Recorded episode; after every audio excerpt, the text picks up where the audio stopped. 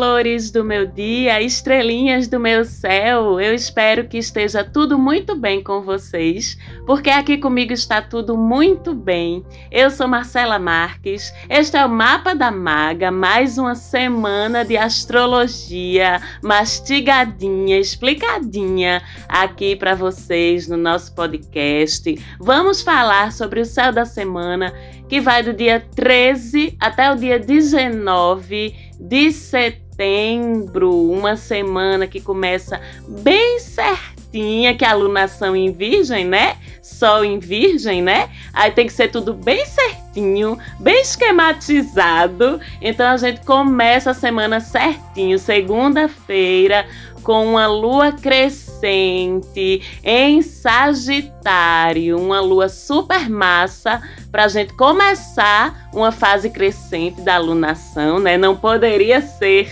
mais expansiva a lua crescente em Sagitário. E com essa lua a gente já começa a semana no pique sagitariano, confiante, otimista, determinado, positivo enfim, uma semana incrível para a gente fazer os nossos corre, tá? Porque lua crescente é para isso mesmo. A semana de lua crescente é a semana dos corres, da gente correr atrás das coisas que a gente quer ver crescer e dos frutos que a gente quer colher maduros na lua cheia. A gente precisa botar energia nas coisas na semana de lua crescente e a gente tem energia energia para botar nessas coisas, ainda mais com essa lua crescente vindo pra gente no maravilhoso, batalhador signo de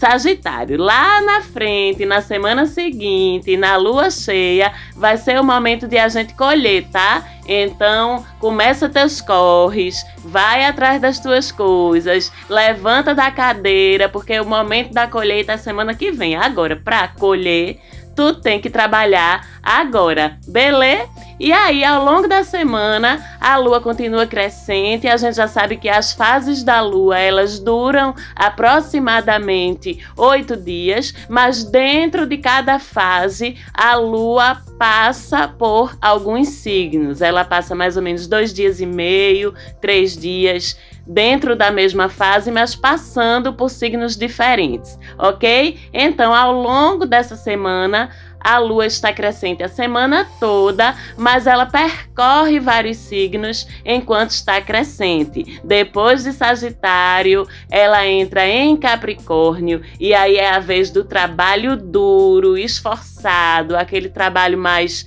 de formiguinha depois da explosão com a lua crescente em Sagitário, um signo de fogo. Agora é o momento Terra, né? Batalhar, ser comprometido ou comprometida com aquilo que a gente está fazendo, com aquilo que a gente está trabalhando. Isso entre terça e quinta é o trabalho persistente, é aquela produtividade quanto mais, vamos dizer assim, regular e esforçada. Depois dessa fase Capricórnio da lua crescente, a lua entra em Aquário. E aí é o momento de você espalhar essa semente, é o momento de você socializar, de você compartilhar informação, de você fazer conexão com as outras pessoas, de você pensar e planejar o futuro dos teus projetos. Tudo isso é muito propício durante a fase aquariana da lua, isso entre quinta e sábado. E depois entre sábado e domingo é a lua em peixes, né? Cresce a nossa introspecção, a nossa conexão com o invisível, o nosso poder de manifestar a nossa realidade, isso no sábado e domingo. Aliás, a gente vai ter uma lindíssima lua cheia em peixes na segunda-feira que vem, dia 20, mas Vou deixar para falar dessa lua no programa da semana que vem. Tudo a seu tempo. E aí é muito interessante a gente observar e eu faço até essa sugestão para vocês. Tentem no dia a dia de vocês se alinhar com essas fases da lua, com as prerrogativas, as facilidades, os assuntos do signo em que a lua se encontra a cada momento, se a gente se alinha com essas fases, sabendo o que é que é propício na lua nova, o que é que é propício na lua crescente, eu sempre estou falando aqui nos programas o que é que é propício na cheia e na minguante, e dentro dessas facilidades de cada fase, as prerrogativas e os assuntos dos signos em que a lua está passando, faz uma diferença incrível na vida da gente. Vocês podem fazer essa tentativa no dia a dia de vocês e ver como a vida flui muito melhor, as coisas acontecem de uma maneira muito mais orgânica quando a gente está alinhada, quando a gente faz esse alinhamento com as fases da lua e os signos em que ela vai passando. Isso é fácil de acompanhar. Na internet tem os lunares, que são os calendários das fases da lua. A Maga sempre está falando aqui no programa também. E muito lá no nosso Instagram, para quem ainda não segue lá, dá uma chegada e dá uma olhada, arroba Mapa da Maga. A gente está sempre compartilhando coisas pontuais e outros assuntos interessantes, além dos que a gente fala aqui no programa, ok? Então, olho na lua e traga essa fluidez para sua vida. Você vai ver como faz diferença. E falando nas mulheres do zodíaco, já falamos da lua, eu agora vou falar de Vênus, lembrando a vocês que Vênus está em Escorpião desde a semana passada, deixou todo mundo tense, não é? Indo pro direct falar comigo com medo de Vênus em Escorpião, mas no programa da semana passada eu falei bem direitinho sobre isso. Se você não escutou, volta lá e escuta, porque Vênus em Escorpião, assim como qualquer outra movimentação do zodíaco, só pode nos atingir até onde a gente está inconsciente, até onde a gente está se deixando levar, em vez de gerenciar as energias e tentar se alinhar de forma consciente e ativa com elas. Mas com essa Vênus em Escorpião, a gente já sabe que puxa a libido da gente lá para cima, balança as estruturas dos nossos envolvimentos amorosos, porque, como eu disse no programa anterior, isso, esse balançar, ele pode ser para o bem, se a gente está bem resolvido com a gente mesmo, se a gente está bem resolvido com o outro na vida da gente. Então, esse fogo, ele é muito bem-vindo, mas se a gente tá com fragilidades na nossa autoestima, na nossa noção do que é saudável pra gente, no nosso relacionamento, a gente periga de fato se queimar. Mas essa semana tem uma peculiaridade. Essa Vênus em Escorpião está desafiada por Saturno, que já é o cobrador por vida, como a gente diz aqui no meu país, Recife, né? Ele sempre entra Saturno com a restrição, com a censura, com o questionamento aos movimentos, a uma determinada energia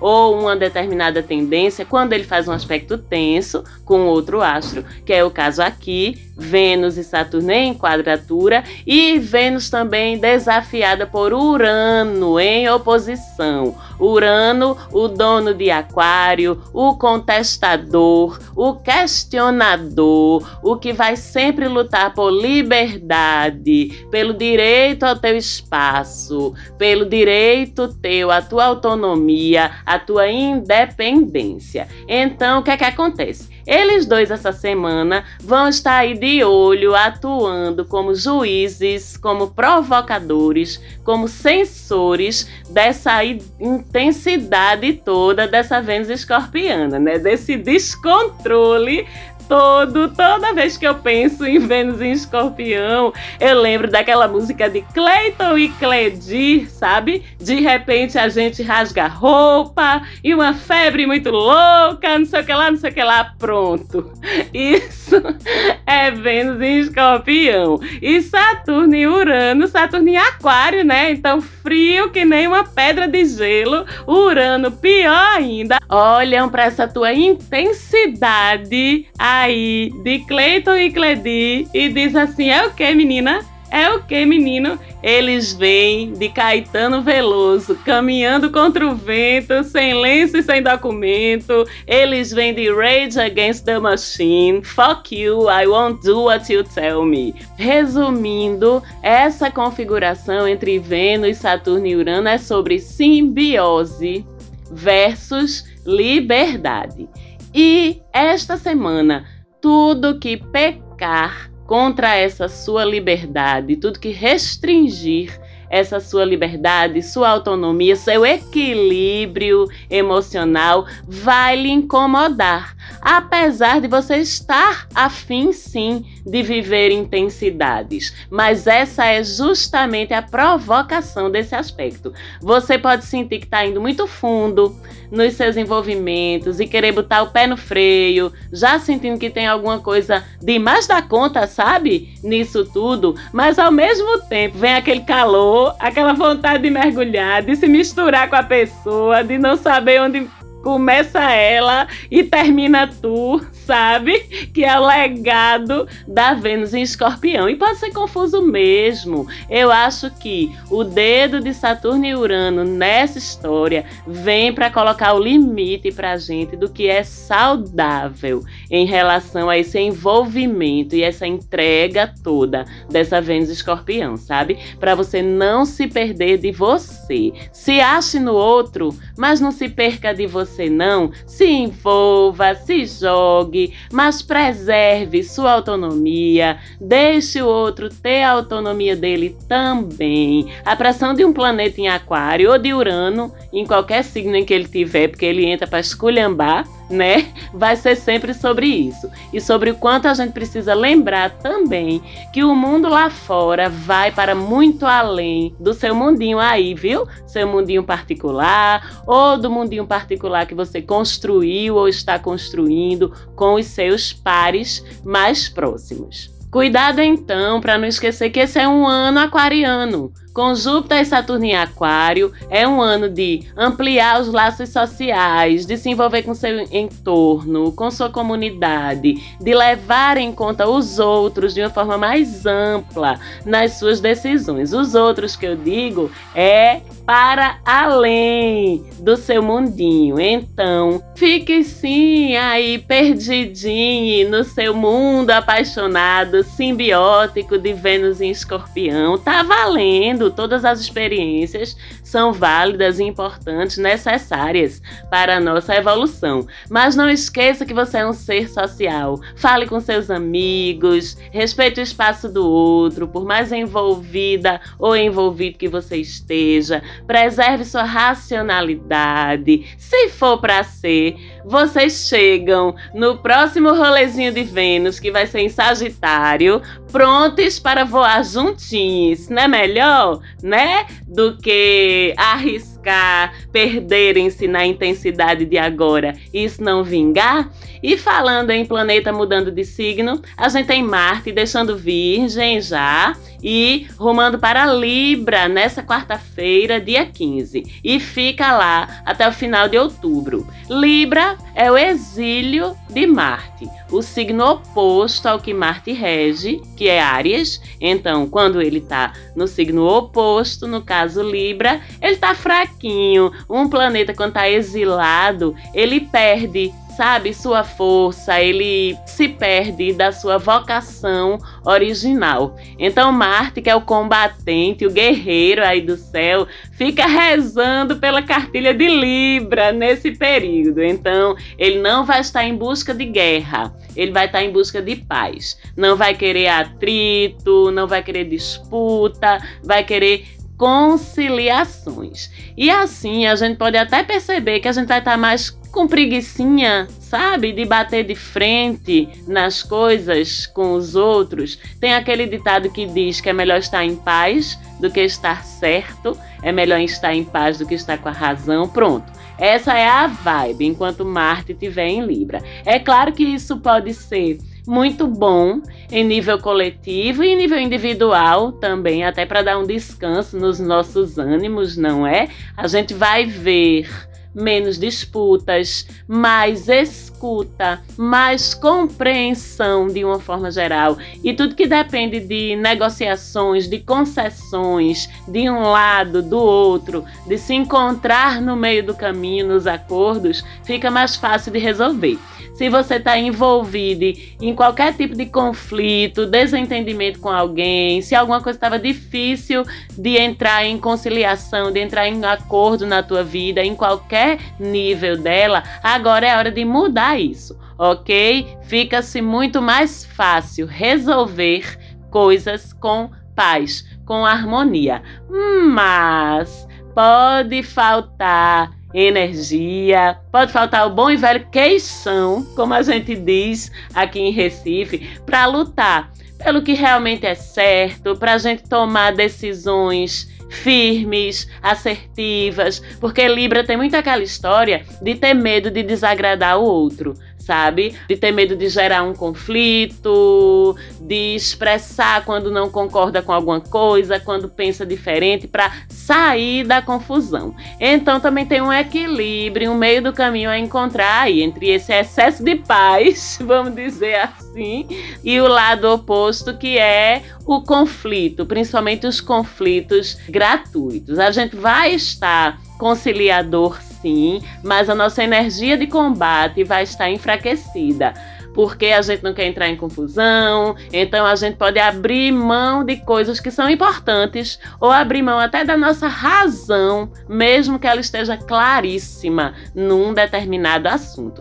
E aí isso a gente vai ter que estar atentas e atentos. Talvez seja até esse o aprendizado, sabe? Saber brigar e disputar, defender o que é certo, o que é direito da gente, mas com a elegância, a gentileza, o fair play que é tão próprio do signo de Libra. Isso tudo numa semana em que o Sol, ainda numa conjunção com Marte, mas já se afastando dele, continua em oposição com o Netuno. A oposição é um conflito entre astros que termina repercutindo nas dinâmicas sejam das nossas relações de todos os tipos ou em obstáculos, desafios externos para a gente enfrentar. Essa oposição entre Sol e Netuno, ela ilumina sombras ilumina o que está escondido, que não está bem explicado, que não foi bem dito, ou seja, ela ergue véus.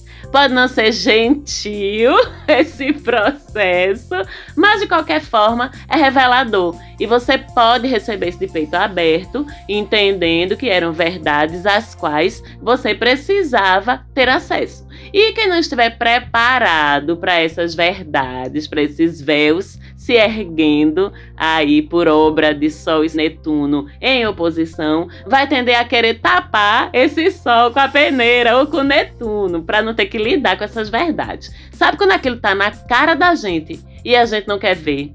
Pronto, é como essa oposição age quando a gente ainda não está no ponto certo, vamos dizer assim, para acessar essas informações. Às vezes, para não criar conflitos que a gente não quer ou que a gente não vai saber como resolver, Marte em Libra e Mercúrio também, né? Fugimos dos conflitos. Então, a gente vai tapar nossos olhos para não nos confrontarmos com essas verdades, com essas coisas desagradáveis. E tá tudo bem. As coisas acontecem na hora que tem que acontecer. Não tá preparado, não tá preparado. Tá tudo bem. Agora também não se deixe fazer de besta. Aí Netuno não vai pegar você pela mão, Solzinho não vai pegar você pela mão. É você mesmo que tem que cuidar para não ser feito de besta por aí, porque não quer ver coisas que lhe são dolorosas. Claro que quanto mais consciente a gente tiver, mais a gente acelera os processos de despertar da gente, de evoluir, de se desapegar, inclusive, do que a gente não quer mais, do que não nos serve mais. Pense nisso Sim, e como sempre, veja aí em que casa no seu mapinha natal você tem o grau 21 do signo de Peixes, que é lá que Netuno está abrindo o BO. é por lá que o BO vai estar sendo iluminado pelo sol, ou seja, é nos assuntos dessa casa zodiacal que alguma coisa pode estar oculta, fora do seu campo de visão e ser revelada por essa oposição. Para quem não sabe, as casas zodiacais, elas são espaços no céu, onde o que acontece dentro de cada um desses espaços repercute em determinados assuntos da vida da gente. Tem casa zodiacal que fala das nossas relações familiares, tem casa zodiacal que fala do nosso trabalho, das nossas relações com amigos, das nossas relações afetivas, do nosso dinheiro, dos nossos estudos, da nossa relação com a gente mesmo, com nossos filhos e assim por diante. Então, se você não sabe em que casa zodiacal está Netuno agora no seu mapa, se você não tem o seu mapa, vá atrás, viu? Porque você vai se beneficiar muito mais, até mesmo das informações que eu trago aqui no programa, se você tiver o seu mapa e tiver intimidade, vamos dizer assim, com ele. Se você quer fazer o seu mapa e quer que a maga faça o estudo do seu mapa astral, pode falar com a gente também lá no Instagram, arroba mapa da maga, via direct, que a gente responde rapidinho, ok? Mas e além de tudo isso, de todos esses desafios, também tem coisas boas continuando a acontecer no céu. Mercúrio, Marte, Júpiter e Saturno se se estranham em alguns momentos entre si ou com outros astros, em outros eles continuam favorecendo a gente com uns ângulos bem bonitos entre eles aí ao longo dessa semana. Mercúrio e Júpiter em trígono, que já vem desde a semana passada e continua essa semana, favorecem estudos, cursos, deslocamentos, viagens, debates, argumentações de todos os tipos, realização de provas, realização de exames orais, porque eles deixam a gente super sabides de raciocínio super claro, aumento, dá um boost assim na inteligência da gente. E como ambos regem transportes e deslocamentos, esse trígono também termina favorecendo nossas andanças, ok? Marte e Saturno em trígono trazem uma visão estratégica incrível, um olhar maduro para gente com relação a tudo que exija responsabilidade, tomadas de decisão, comprometimento com nossos objetivos, nossas metas. Então é uma semana muito massa para empreendedores, pessoas pessoas em posição de liderança, pessoas em posição de influenciar outras pessoas, influencie positivamente. É uma semana muito boa para assunto de trabalho e estudo, tá certo? Semana que vem tem Sol em Libra, Mercúrio retrógrado ou chegando no comecinho da sua retrogradação e outras novidadinhas pra gente. Aproveitem a semana de lua crescente. Um beijo para vocês, um beijo e sempre meu muito obrigada para minha produtora Falante Áudio e a gente se fala de novo por aqui semana que vem. Beijão.